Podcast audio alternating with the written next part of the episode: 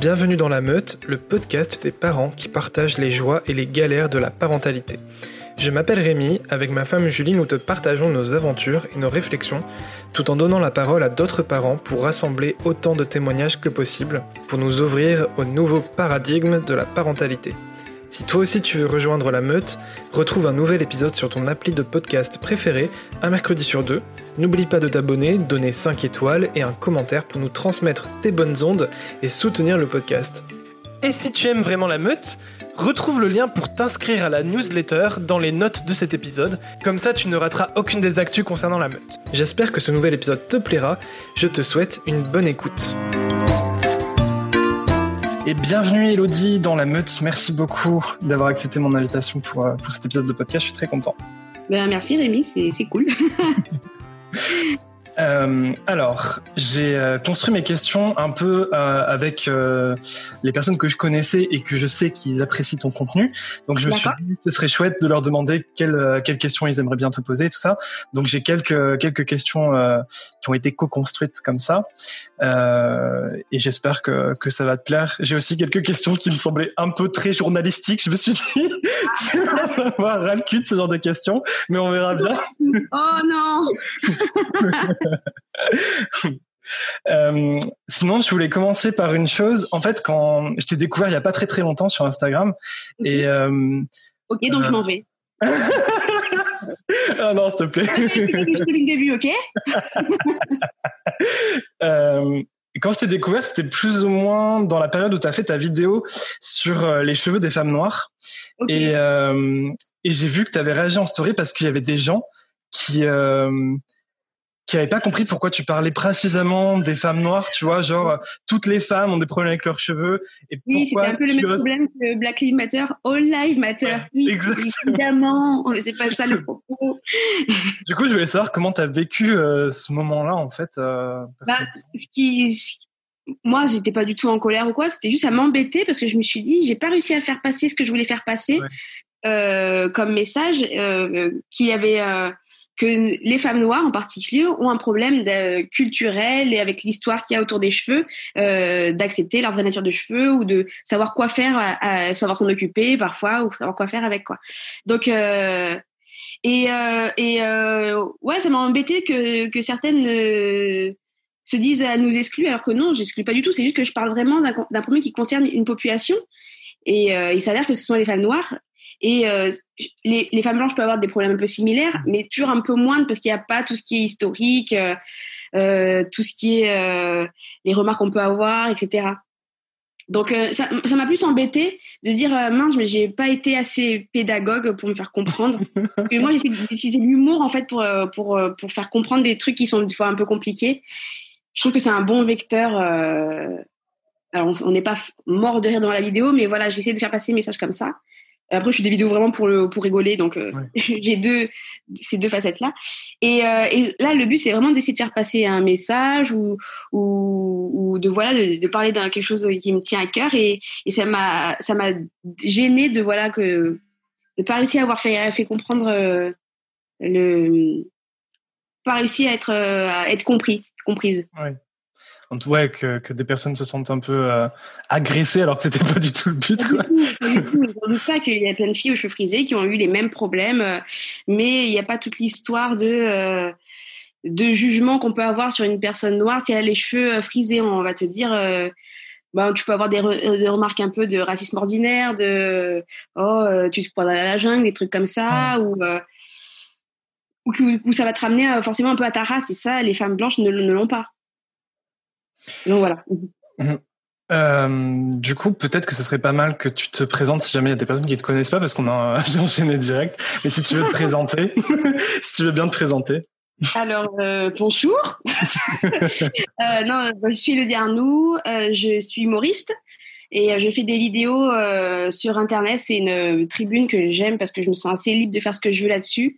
Et en plus, il n'y a pas le, le, sur scène par exemple on a une espèce d'obligation de rire euh, de mmh. on cherche de rire alors que sur internet parfois je m'autorise de ne pas me chercher le rire et de et de parler de choses plus sérieuses. Donc voilà, je fais des vidéos sur Internet, euh, sur Instagram notamment et Facebook.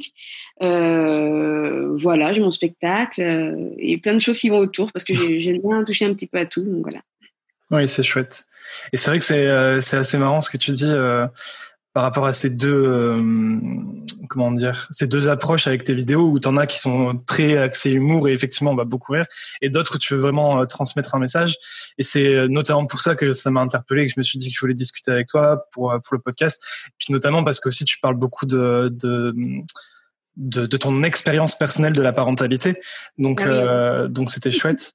Et je pense que tu arrives à y avoir quelques questions qui vont arriver à ce niveau-là, évidemment.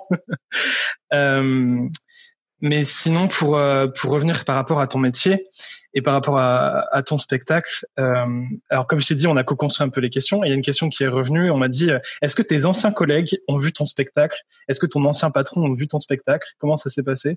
Oui, oui, il y a plein d'anciens collègues qui sont venus voir mon spectacle et, et c'est des potes. Mais en vrai, ce sont des potes. Euh, donc euh, très bonne ambiance, ils m'ont fait un bordel euh, à la fin du, à chaque fois du spectacle, on dit euh, faites du bruit pour le régisseur, ils ont fait du bruit mais beaucoup trop de bruit. ils ont retourné la salle, ils ont jeté les chaises et tout. Enfin bref, c'était vraiment. Après ils sont venus un peu en groupe en disant on va aller voir la dernière d'Elodie. à l'époque j'étais à Marseille et, et c'était vraiment non c'était vraiment super chouette. Je sais qu'il y a mon un de mes chefs qui était venu me voir euh, c'était rigolo parce qu'il y avait des trucs qui parlaient un peu de lui. Enfin, vraiment, c'était subtil ou des trucs qui étaient un peu inspirés. Et il avait absolument pas calculé. Il fait, oh, tu parles de ça Je fais, ah oui, bon. non, c'est drôle, c'est drôle. Euh, et j'ai jamais eu. Euh, si, j'ai eu un. J'ai eu aussi des collègues qui sont venus voir où je sentais le. On va voir ce que ça donne. Euh, parce que voilà, j'ai travaillé dans un bureau, donc un, un milieu très euh, conventionnel et très stable. Et euh, d'un coup, je quitte tout pour faire euh, humoriste. Donc, euh, donc certains n'ont vraiment pas compris le choix. On me dit, on va faire n'importe quoi et bon, on va voir ce que ça donne. Et donc, ils viennent. et tu dis, on, se demande si la démarche est bienveillante derrière. Quoi. Ouais. Mais je l'ai eu, franchement, je crois que j'ai une personne où je me suis dit, tiens, peut-être que lui. Mais sinon, franchement, j'ai vraiment eu que des, que des bons retours et, bah, tant mieux.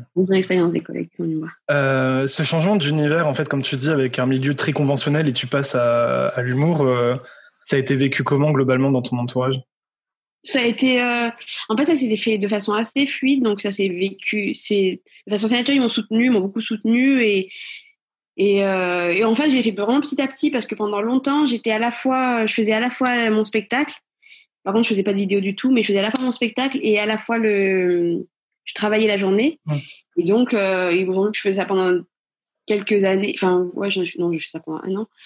Et que j'étais payée et que, en fait, on peut être payé par ce, par ce moyen-là. Donc, euh, ils étaient quand même un peu inquiets. Hein. Et de toute façon, les premières années, euh, on n'est pas très connu, c'est dur de se faire programmer. Donc, euh, on survit un peu. J'ai survécu un peu avec mes économies. Mais après, de fil en aiguille, on travaille, on fait des vidéos, etc. Et puis, on se fait plus en plus programmer. Et puis, ça, et puis après, ça marche de mieux en mieux, quoi. Donc, non, c'est cool.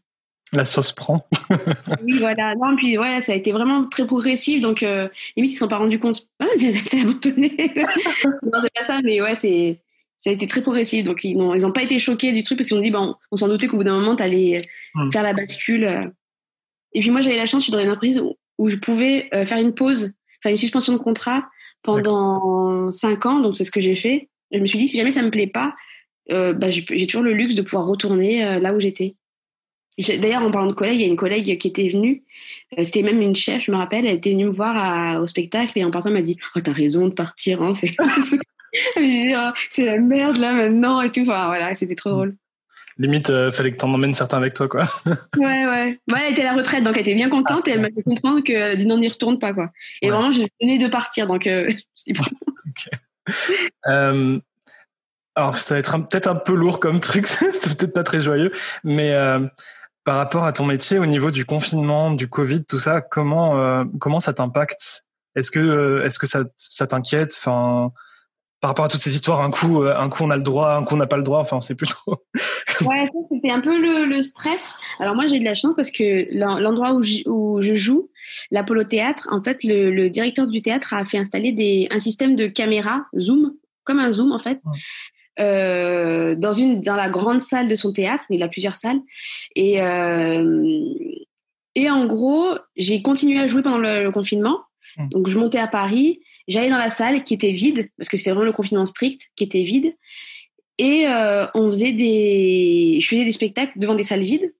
Donc c'était pas vraiment remanié. Et en fait, les gens pouvaient voir en streaming euh, ce que je faisais sur scène. Ils pouvaient regarder. Enfin, c'était un sorte de Netflix quoi. Donc on achetait le lien, c'était 8 euros le lien. Et il y avait aussi avec moi dans la salle, il avait fait installer une dizaine d'écrans. Et sur les dix écrans, euh, il y avait des gens bah, comme, euh, comme moi qui, qui me regardaient, qui interagissaient, qui rigolaient. Euh. donc moi, ça me faisait un petit public, ça me faisait une vingtaine de personnes, parce qu'il y avait, non, il y avait 20 écrans. Donc ça faisait une quarantaine de personnes en fait, et on entendait plutôt bien. Et donc moi, ça me faisait un ping-pong avec les rires, etc. J'avais mon, mon rythme. Après, c'est vrai que c'était bizarre parce que c'était vraiment dans l'énorme salle, il y avait 10 écrans. Mais euh, au final, euh, je me suis très bien accommodée d'exercice et il y a des gens qui ont pris des, des, des, liens, des liens streaming. Ils continuent, ils continuent de faire ça, ils continuent de faire. Euh, euh, donc maintenant, les salles sont remplies et ils continuent de vendre les, les, spectacles en streaming pour ceux qui ont, qui ont peur du Covid. Donc moi, je suis pas trop effrayée pour, pour la rentrée. Après, c'est vrai que un lien, un spectacle en streaming, c'est pas du tout la même chose qu'en vrai. C'est hyper différent c'est un autre, c'est un, plus comme un live Instagram, on va rigoler. Mais voilà, c'est euh, c'est super différent. Donc euh, donc voilà, je, je suis pas trop trop inquiète. Mais c'est vrai que moi, j'aime bien sentir les gens, être dans la salle avec euh, et sentir. En plus, là, je sais que normalement, j'avais une, une, tournée de prévue. Il y a plein de salles qui ont d'espaces culturels, etc. en province qui ont fermé par peur du Covid, les maires, etc. Donc, sur toutes les dates de tournée que j'avais, j'en ai, il m'en reste deux. Ah oui. Donc euh, ouais, ça, ça fait ça fait vraiment chier parce que j'avais, ça faisait un moment que j'étais euh, sur Paris et j'avais et Lyon et j'avais hâte de de retrouver, de trouver les gens qui me suivent un peu partout en France. Vraiment, vraiment, j'ai hâte. Et ça fait un moment. Malheureusement, l'année dernière, il y a eu le bébé et après il y a eu le Covid. Donc euh, à chaque fois, il y a un truc qui fait que que la tournée est reportée. Normalement, elle était censée partir là. Et, et là encore, encore reportée. Donc, donc ouais, non, c'est compliqué. Euh, ça, ça, ça, ça c'est vraiment le truc qui m'embête, quoi. Et en plus, la date qui est maintenue, c'est celle de Lyon. Alors, je, je suis ravie, hein. Encore Lyon, quoi. Ça te change, c'est bien. oui, bah, j'ai, donc c'est en plus à côté, donc bon. Mais du coup, moi, le, le système de streaming, c'est vrai que ça permet, du coup, même aux, euh, aux, personnes qui sont loin, qui peuvent pas se déplacer forcément euh, là, euh, là où tu fais ton spectacle, de, de te retrouver. Donc ça, c'est chouette. Ça, c'est chouette. En plus, qu'effectivement, t'as pas le contact, quoi dans les dom il y a plein de gens qui me suivent dans les dom et je sais que les dom pour le coup, euh, c'était pas du tout à, à l'heure de la tournée pour le moment, quoi. Et, euh, et, euh, et je me suis dit, euh, je me suis dit, euh, bah c'est pour eux, c'est un bon moyen de d'avoir un, un avant-goût de ce qu'ils peuvent avoir en spectacle en vrai, quoi. En attendant que, que, que je devienne Maria Carré, que je fasse les tournées internationales. et du coup, ouais, ça te frustre pas, ça te frustre pas trop quand, euh, quand tu étais en salle vide, euh, comme tu as réussi à rebondir. J'avais très peur parce que j'ai déjà fait des spectacles dans des salles euh, très peu remplies pendant la mmh. Coupe du Monde ou pendant la canicule euh, à Lyon. Donc c'est plus difficile en fait parce qu'il faut plus se battre pour que les gens se lâchent, etc. Étonnamment, quand un petit comité, ils sont plus stressés. Quand il y a beaucoup de monde, ils sont noyés dans la foule et ils se lâchent, ils rigolent beaucoup plus. Donc c'est plus compliqué. Et là, je me suis dit, en plus, ça va être tellement bizarre. En plus, moi, je conçois le spectacle comme une conversation. C'est-à-dire que je vais faire une blague et puis les gens vont réagir ou pas. Et, et euh, le public fait partie intégrante du spectacle avec, avec, sa réaction. Et là, il n'y a pas de public. Donc euh, vraiment, c'était vraiment euh, en mode de déclamation de comédia dell'arte. Donc c'est pour ça que j'ai réécrit des, des, des, des, passages pour moi qui me disent si ça, c'est vraiment le moment où je discute avec le public et ça ne peut pas le faire si, si je fais comme ça. quoi. Donc, ouais, ça a vraiment réinventé ton métier, un peu, cette situation. Ouais, ouais. Euh, du coup, pour en revenir sur. Euh... Pardon, je... Mais là, pour l'instant, je reprends le 25 et 26 septembre, les vendredis, samedi à 20h au théâtre. Et je suis comme ça jusqu'au 25 et 26. Euh, J'espère quand même qu'on va pas nous tomber sur un petit reconfinement partiel ou un truc comme ça. Ouais, c'est vrai qu'au niveau des annonces, euh, on comprend pas trop. Ça va un coup, un coup d'un côté, un coup de l'autre. Oui, j'ai eu trop peur la dernière fois. Le euh, comment il s'appelle? Castex, il a fait une annonce euh, il y a deux jours, vendredi. Hmm. Et j'avais trop peur, j'étais dans ma télé. En fait, euh, il a... attention, hein, c'était ça son annonce. Oui, c'est ça. Attention les gars, c'est dangereux. voilà. Ah, mais du coup, t'as fait piquer tout le monde pour rien. ça. Maintenant, à chaque fois, on se demande comment on va être mangé et puis. Ah non, mais c'est sûr.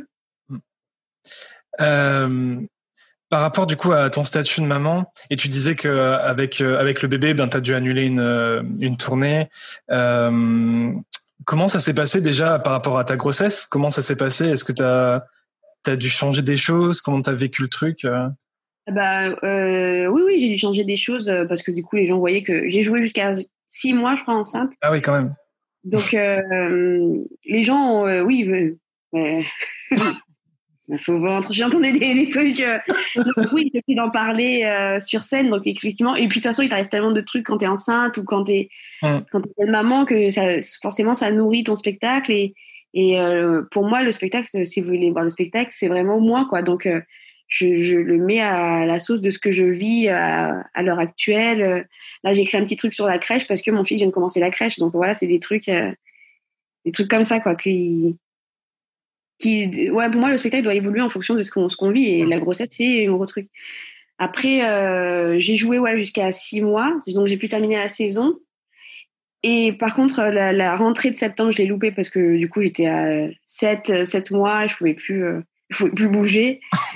Euh, et, j'ai repris fin janvier. J'ai accouché en novembre, j'ai repris fin janvier le spectacle. Et après, on est tombé sur le confinement, quoi. Donc, deux mois, deux mois après. Donc, ça a été rapide. Ouais, ça a été très, très rapide.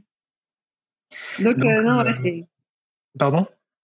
Non, ouais, donc c'est c'est c'est comme ça que la grossesse s'est imbriquée dans ma dans ma, ma, saison. En fait, ça m'a fait faire une petite pause de six mois quoi, dans, dans le spectacle. Tu as eu des euh, c'est les fameux mots de grossesse, les vomissements et tout ça. Tu as eu des, des, problèmes dans le spectacle ou pas? Non, non. alors des fois, j'ai eu des douleurs. Hmm. Et ça, c'est bizarrement, j'ai eu au début, au début de la grossesse, j'ai eu des espèces de douleurs dans le ventre. Ouais. Euh, je me suis dit peut-être que c'est le stress, l'utérus qui se contracte. On ne sait pas trop l'adrénaline après, quand j'étais, franchement, quand j'étais bien, bien grosse, à part, euh, genre, j'ai pas de souffle, mais sinon, euh, pas de problème, ou des fois, des envies de faire pipi parce que le bébé se met sur la vessie au, milieu du spectacle. Donc, oui, là, euh, oh, fait chier. Super On se faire pipi, tu dis, est-ce que ça se joue là de faire pipi Non, non, ok. Donc, non, maintenant, j'ai une grossesse trop cool. J'ai eu cette chance-là. De, j'ai pas eu de, j'en ai eu un, un vomissement et et moi, euh, j'ai une mal de transport, donc je me suis dit, euh, bon, ben, faut vraiment pas que je prenne le train. je m'étais même pas rendu compte que c'était ça. Donc, euh, non, non, c'est, franchement, j'ai une grossesse très cool. Ouais, c'est chouette. Parce que j'imagine que ça doit être compliqué quand tu te retrouves complètement paralysé parce que tu as envie de vomir ou quoi. ça doit être super. Ah oui, oui. Ma, ma soeur a eu une grossesse très compliquée. On a été enceinte en même temps. On a un mois ah. d'écart. ouais, son bébé a un mois de moins que le, que le mien. Donc euh, vraiment, euh, et elle, pour le coup, j'ai vécu sa grossesse qui était très euh, de loin. j'ai vécu sa grossesse qui était très compliquée. oui, c'était très très dur. Hein. Elle a eu vomissé toute la journée. Mmh. Elle a été arrêtée très vite, alitée et tout. Enfin, et là, je me suis dit, enfin, c'est dur quoi. C'est comme ça, c'est super dur. Ouais, il n'y a pas de règles, c'est un peu. ouais, la loterie, c'est pas ta chance. Hein. Parce que ma mère me disait euh, moi, j'ai mal au cœur en tout, hein, tous les transports, le bateau, le train, euh, la voiture, la trottinette, tout. La trottinette. Mais euh, et ma mère aussi. Et ma mère me disait, moi pendant ma grossesse, j'étais très malade. Du coup, je me suis dit, je vais être comme ma mère, fait chier et tout. Et au final, c'est ma sœur. Yes. Sympa. La pauvre. En plus, c'était tellement horrible que franchement, je ne serais personne, quoi.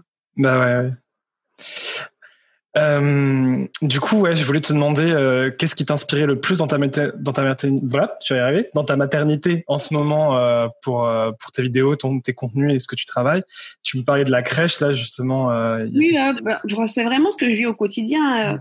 en fait, la maternité, il y a tellement de choses qui se passent que c'est déjà il y a tellement de choses que tu apprends sur le tas et tu dis mais personne m'a prévenu Comment ça se fait Comment ça se fait que personne m'a prévenu? Moi, je fais plein de vidéos, par exemple sur le postpartum, où on te, on te prépare bien à l'accouchement, il n'y a pas de souci. Hein. Tu fais tes préparations à l'accouchement, mais on te prépare pas du tout à l'après-accouchement, à les, trois mois où ton bébé va dormir trois heures maximum d'affilée, où tu vas être en croix, euh, les, les, les, les, les problèmes d'allaitement, euh, euh, les espèces de couches, enfin, des matelas que tu mets pour, tes, pour ton retour de couche. Enfin voilà, c'est c'est tous ces trucs là que que, que tu qu'on apprend sur le et donc oui ça, ça à chaque fois que je suis étonnée par un truc je me dis euh, euh, sa personne en parle, je note quelque part dans mon téléphone et, euh, et après j'en fais soit une note, soit un sketch, soit une vanne sur, sur, sur scène. Mais voilà, c'est vraiment comme ça. Ouais, en ce moment, mon fils, il commence à marcher. Donc, un nouvel univers de conneries s'ouvre à lui. Et, euh, et là, je me suis dit, et moi qui avais trop hâte qu'il marche, mais pourquoi et Il était en train de régler le four. La dernière fois, je le voyais, il était en train de régler le four. Qu'est-ce que tu fais? Je vais faire un gratin? Enfin, n'importe quoi. Et, euh, et oui, en fait, tu dis, euh, en fait, non, c'est, et je réfléchis, du coup, tu repenses toute ta maison, les plantes, il faut les mettre en haut, les trucs, il faut les mettre là.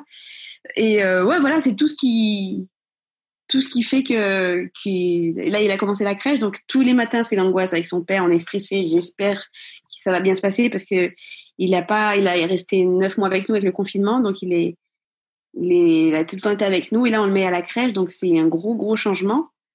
Et euh, surtout que moi, en plus, je recommence à travailler euh, bien régulièrement.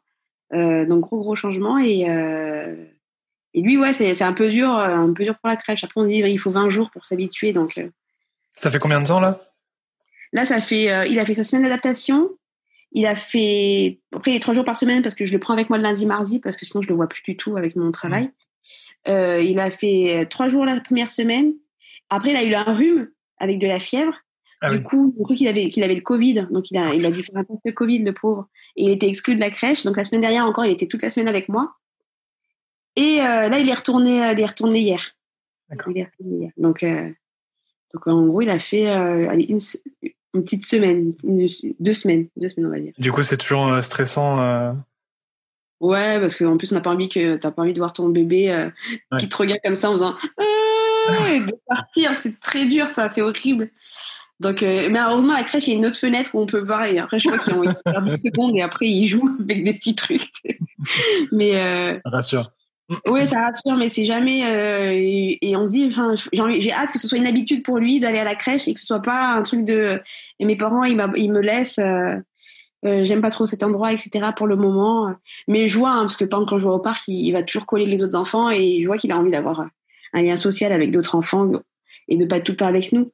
Donc, euh, je suis sûre qu'il va, il va se régaler là-bas, mais il faut le temps, temps d'adaptation qui est. Il faut toujours une petite semaine, mais il faut, à mon avis, il faut un peu plus d'une semaine pour que le bébé soit vraiment euh, comme à la maison pour, euh, pour la crèche. Ouais, donc déjà, s'il n'a pas une nature introvertie, on va dire, c'est cool. vous, non, il joue, il joue avec, il joue avec, il va vers les autres bébés, il joue avec lui. Non, franchement, c'est, on n'a pas d'inquiétude là-dessus. Donc, par rapport euh, mes parents, qui est très très avec nous, du coup, le confinement était très collé avec nous, très, très euh, puis nous aussi, on est plein de câlins, donc on lui fait tout le temps des câlins. du coup, on peut être un petit peu, euh, un petit peu trop papouillé, je sais pas. Parce que du coup, il veut faire des câlins à tout le monde. non, ça va. Après, c'est vrai que les, autres nounous, elles, ont, elles ont des petits câlins, etc. Mais mais euh, aussi, il fait des petits câlins aux autres bébés. Enfin, si, c'est assez affectueux, mais, mais ouais, ça doit peut-être lui manquer dans la journée que. Ouais. Parce qu'elles sont 6 euh, et il y a 20 gosses, donc, ils ne sont pas tout le temps en câlin avec tous les bébés. Euh. Et donc, justement, par rapport à ça, vous avez, euh, vous avez galéré pour trouver une crèche? Est-ce que vous, avez, vous aviez des ah critères particuliers alors nous, en fait, on a pris la crèche d'entreprise de mon mari.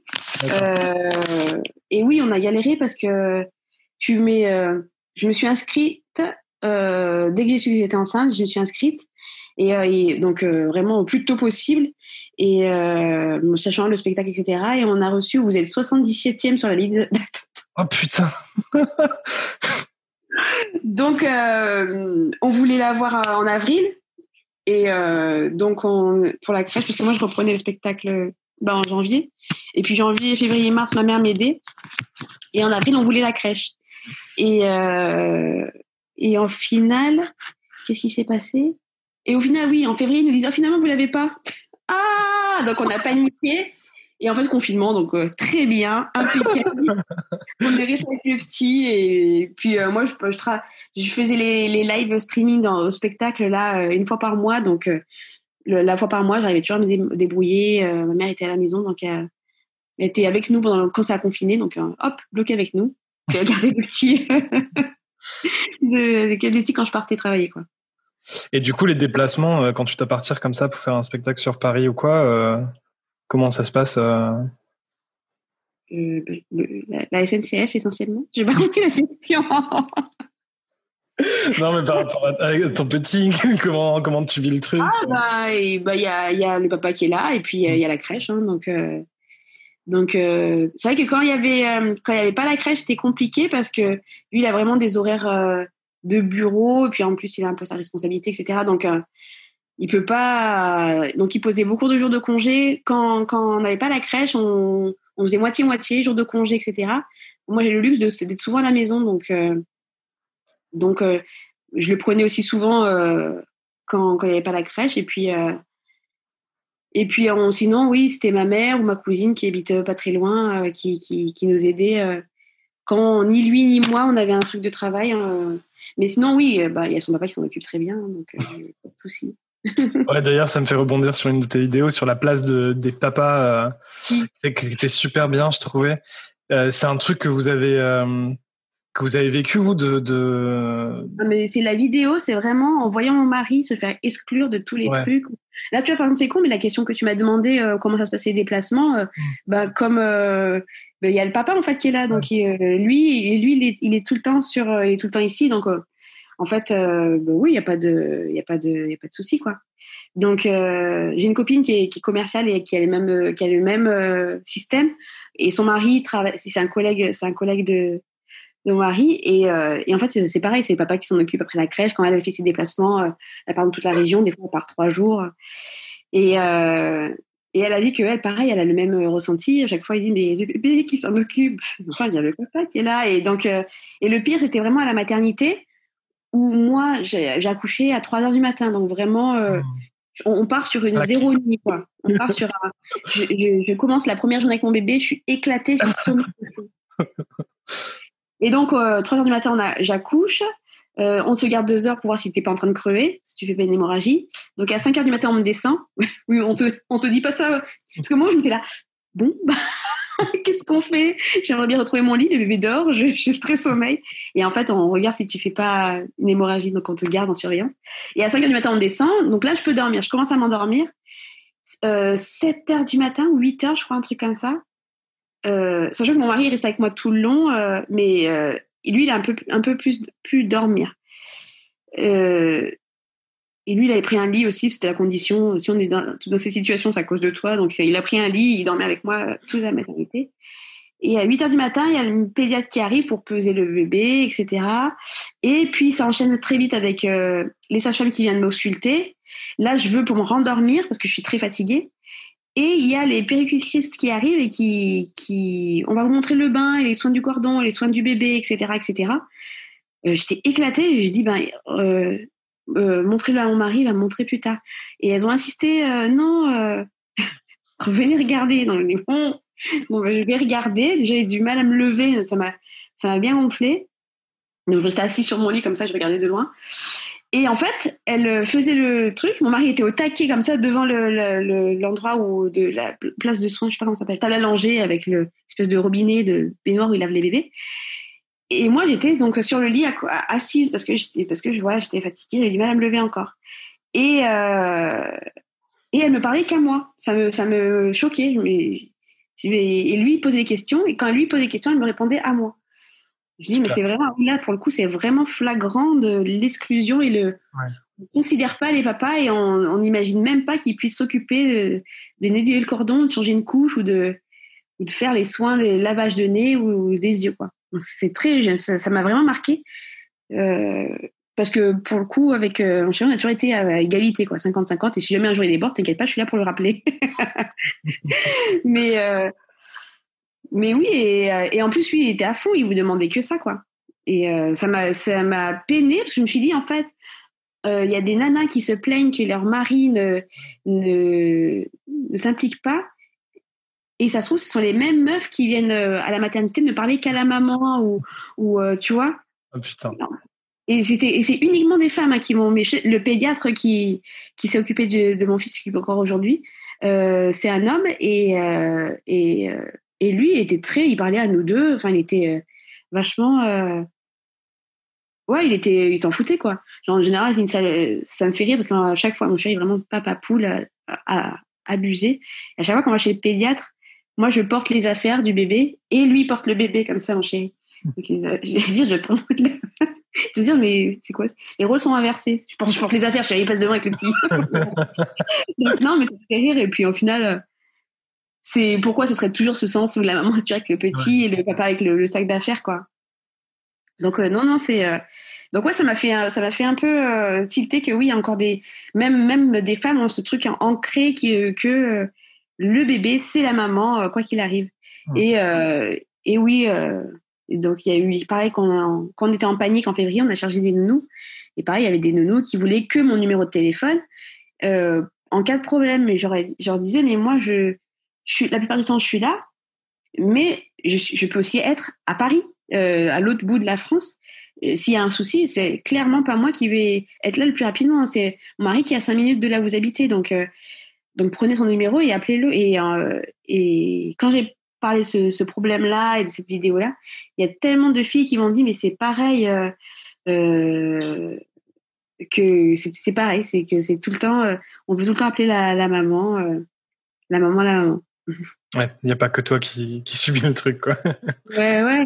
Non, oui, c'est clair, c'est pas un truc isolé du tout. Hein, c'est vraiment un truc qui est, que, qui est flagrant. Et, et, je me suis dit, bah, le, le, féminisme, et, et pour arriver à une égalité des droits, il faut aussi qu'on arrive à, c'est une coparentalité, tu vois, et pas une maternité comme on dit. C'est pas la, tu vois, pas, c'est pas la, qu'est-ce que c'est la maternité? C'est quoi, qu'est-ce que c'est la coparentalité? C'est élever un enfant à deux, etc. Donc. Euh, et ton chéri, il a vécu ça comment lui? Euh, Très mal, très très mal. Ah ouais, il était dégoûté. Hein. Il disait, enfin c'est lui. À un moment, je dis euh, dans la vidéo, je dis. Vous, vous le voyez, mon chéri, je vois des gens qui sont morts, et je fais une référence au sixième sens, c'est un fantôme. Parce que lui, il disait, mais j'ai l'impression d'être un fantôme. Il dit, je suis là, mais personne ne me calcule. Euh. et vraiment, il avait dit, euh, il, trouvait ça relou, quoi. Parce que même des fois, euh, ouais, vraiment, c'était ce côté où on lui répondait à moi. Quand lui posait une question, on répondait à moi. Et du coup, il a, il a eu le sentiment que qu'il avait des questions qu'on sans réponse ou malgré qu'il se serve de toi pour répondre, quand même, il avait toutes les infos dont il avait besoin Pour avoir des, des, réponses, il me demandait demande-leur ça parce ah, que moi, il ne, me calcule pas ou, euh, ou euh, voilà. Donc, c'était moi qui demandais, c'était moi qui parlais, etc. Et c'était euh, super pénible parce que. Ah ouais. Du coup, ça, déjà, ça charge, ça fait une charge mentale pour la maman qui n'a rien demandé, surtout quand le, le, le, mari est désireux de, le papa est désireux d'aider ça fait une charge mentale pour rien. Euh, c'est et ça direct ça te met le, la maman le poids du bébé sur les épaules et le papa qui veut bien t'aider qui veut bien enfin c'est pour ça que je dis que c'est euh, le parler du, de la place des papas c'est aussi du féminisme pour moi c'est totalement. Même tu vois pour les papas c'est c'est c'est relou pour certains qui trouvent pas leur place quoi. Ça oui ça nous aide pas. ceux qui, qui qui ne qui ne parce que moi j'avais la possibilité de là où j'ai accouché, on avait des chambres individuelles et on avait la possibilité de mettre euh, un lit, un petit lit de camp, hein, un petit lit à côté de, du lit euh, d'hôpital sur lequel j'étais, pour que le, papa reste euh, tout le long du séjour de la maman avec elle. et donc, il avait possibilité de lui commander des repas, etc. Enfin, de tout vivre avec moi. Et heureusement, parce que je me dis, mais c'est, les papas qui rentrent chez eux, déjà, ils doivent se sentir euh, horriblement seuls après le. Tu sais, tu vis ton, le meilleur truc de ta vie, après tu rentres chez toi, tu es tout seul. C'est horrible. En plus, tu dis, ma femme, ça se trouve, elle galère, ça se trouve, le bébé pleure, ça se trouve, euh, tu vois, tu dois être, euh, tu dois culpabiliser aussi. c'est, pour moi, c'est une aberration que de base, c'est les deux parents, euh, les deux parents sont ensemble et ils vivent le truc. Moi, il m'a beaucoup aidé. Il prenait beaucoup le relais, euh, comme j'allaitais. Du coup, c'est très fatigant l'allaitement et l'accouchement. D'enchaîner, c'est très fatigant. Il prenait beaucoup le relais, il changeait toutes les couches, il calmait le bébé quand quand il pleurait la nuit, etc. Donc moi, je pouvais récupérer. Et je me disais, mais les mamans qui sont toutes seules et qui n'ont pas fait ce choix, parce que du coup, c'était quand même un petit tarif, hein, un petit, euh, ils prennent un petit billet à l'hôpital, ça. ce choix de de pas de de, bah, de dire bah écoute le papa il va rentrer ou j'ai pas les moyens de me payer ce truc là ben putain euh, c'est dur quoi pour elle c'est dur pour la famille c'est c'est euh, dès le départ il y a un déséquilibre.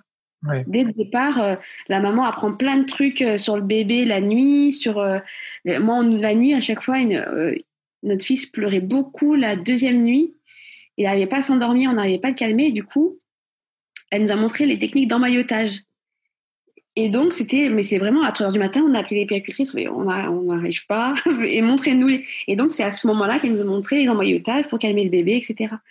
Et euh, ça, tu l'as, bah, la nuit, c'est pas pendant les heures de visite du papa ou les heures où le papa est autorisé à, à venir, quoi. C'est, c'est un peu, euh, c'est dommage, quoi, c'est dommage.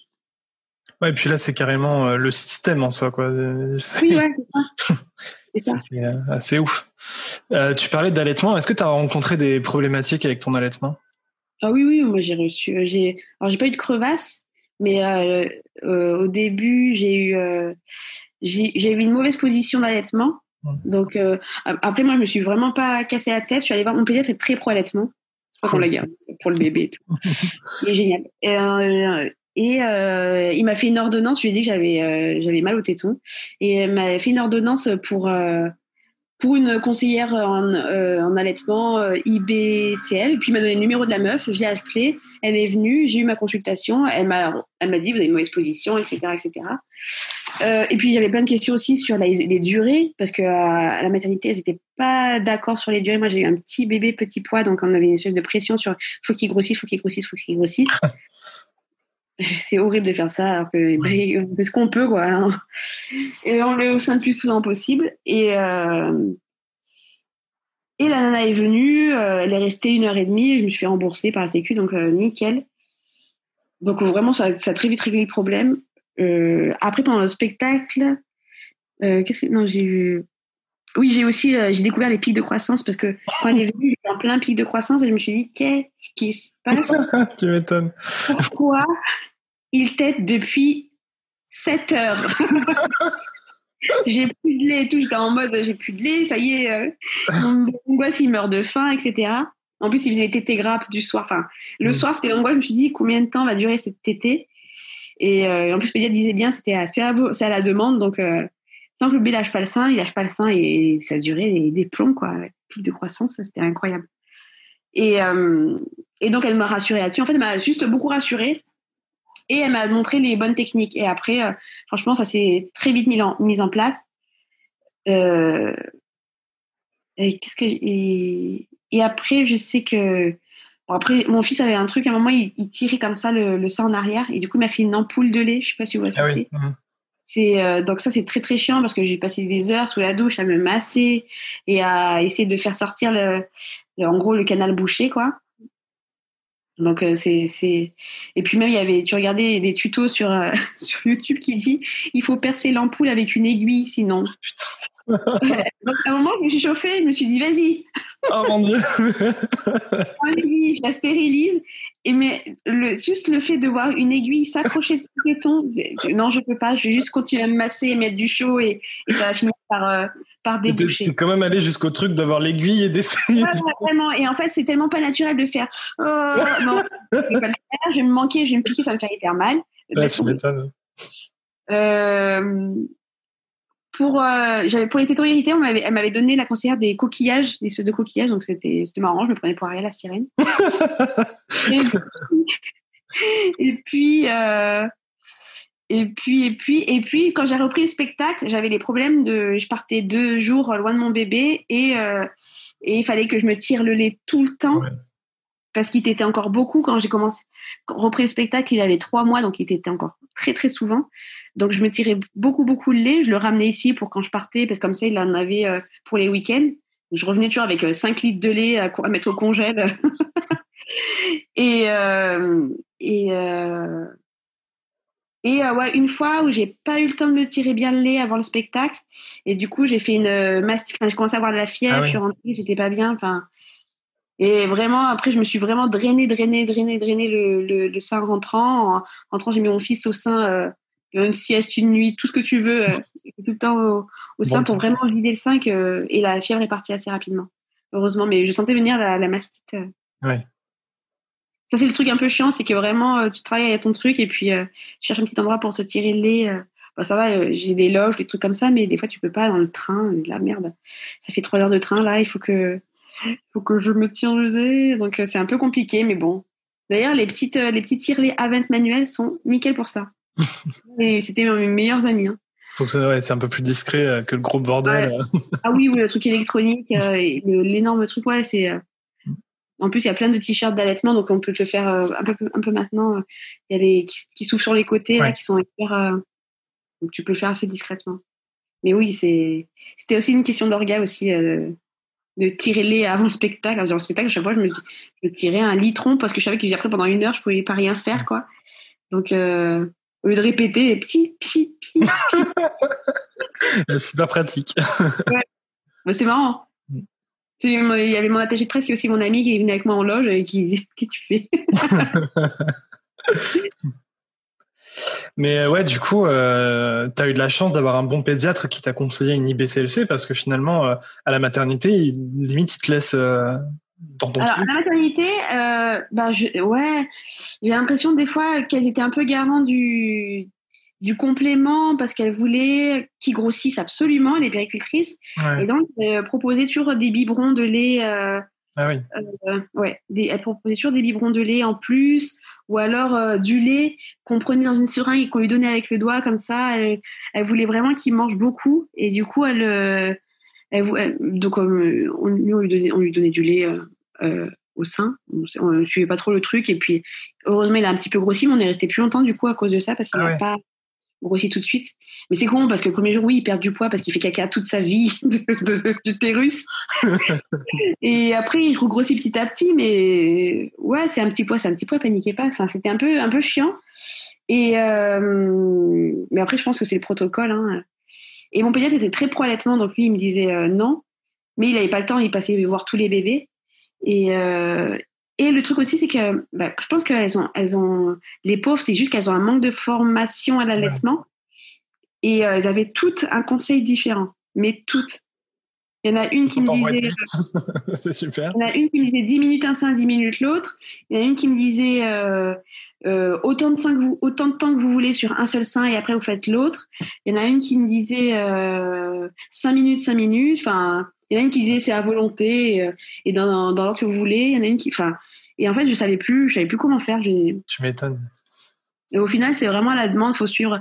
Dès que le bébé il pleure, s'il a sûrement faim ou il a, il a les fesses sales. Donc, s'il n'a pas les fesses sales, euh, on le met au sein. En général, ça va beaucoup mieux après. C'est vraiment à l'instinct. Et, et ce, que, ce que je dis, hein, c'est que la conseillère en allaitement, elle a vraiment fait juste me rassurer sur euh, ce que je sentais que, que, que, le bébé voulait dès qu'il pleurait. Et juste, il avait faim, tu le mets au sein. Et puis, jusqu'à ce qu'il lâche le sein, qu'il n'en veuille plus qui est fini. Bah ben, c'est exactement ça dont on a besoin finalement, plutôt que des, des conseils euh, qui vont dans tous les sens et euh, qui sont pas cohérents. Ah non, vraiment, euh, même en plus très fatigué, parce que comme je te dis, j'ai accouché à 4 h du matin. Le premier jour, premier jour, donc on a eu toute la matinée, les, c'était le défilé jusqu'à 15 h 15 h 16 h on a fait une sieste de 2 heures. Après, le soir, qu'est-ce qui s'était passé? Il y avait le repas. Et après, deuxième nuit, euh, le bébé. Non, première nuit, il a dormi quand même. Et euh, deuxième journée, ça allait. Et deuxième nuit, il nous fait un carnage. Euh, toute la nuit, il pleure et tout. Troisième nuit, tout l'appareil. On, on était très fatigués. à la maternité, on a eu un souvenir de très, très fatigué. Donc, bah on savait même plus ce qu'elle nous disait. On, on nous a la dernière fois, mais c'était pas elle. Enfin, tu vois, Ouais, les les sages-femmes, les péricultrices, on comprenait tout. Tu m'étonnes.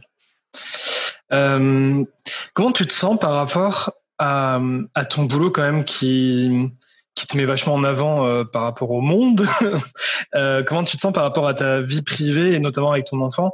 Comment Je sais que tu bah, je crois pas que tu aies partagé son prénom, par exemple. Euh... Ah oui, s'appelle progéniture. Mais de toute façon, voilà. on n'a pas de progéniture depuis que c'est une progéniture, depuis que c'est là. Mon chéri, c'est pareil. D'ailleurs, tu n'as pas échangé son prénom. Tu, tu, tu, dis bah, en fait, c'est tout que bah, et mon chéri a, je dis, il a, il a un poste euh, assez important. Ouais.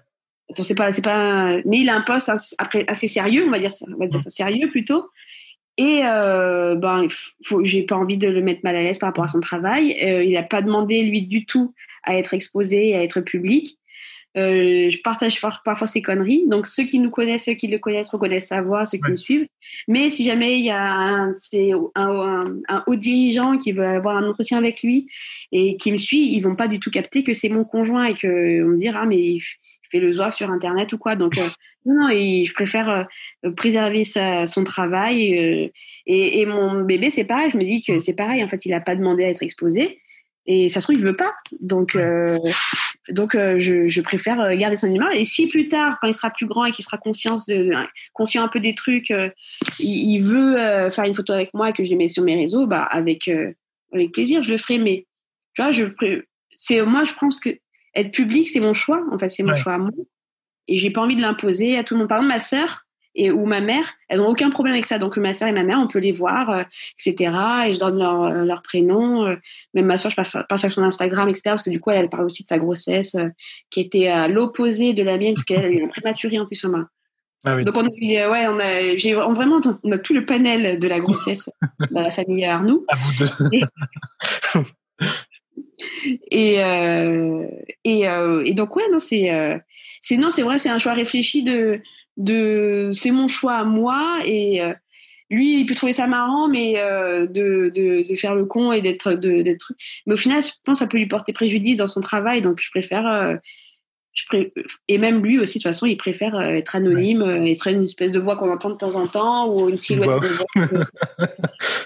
et un surnom un peu débile mais que je lui donne depuis toujours mais que que que, que, voilà, si un jour il veut, il veut être, hein, mais je pense pas que ça arrivera.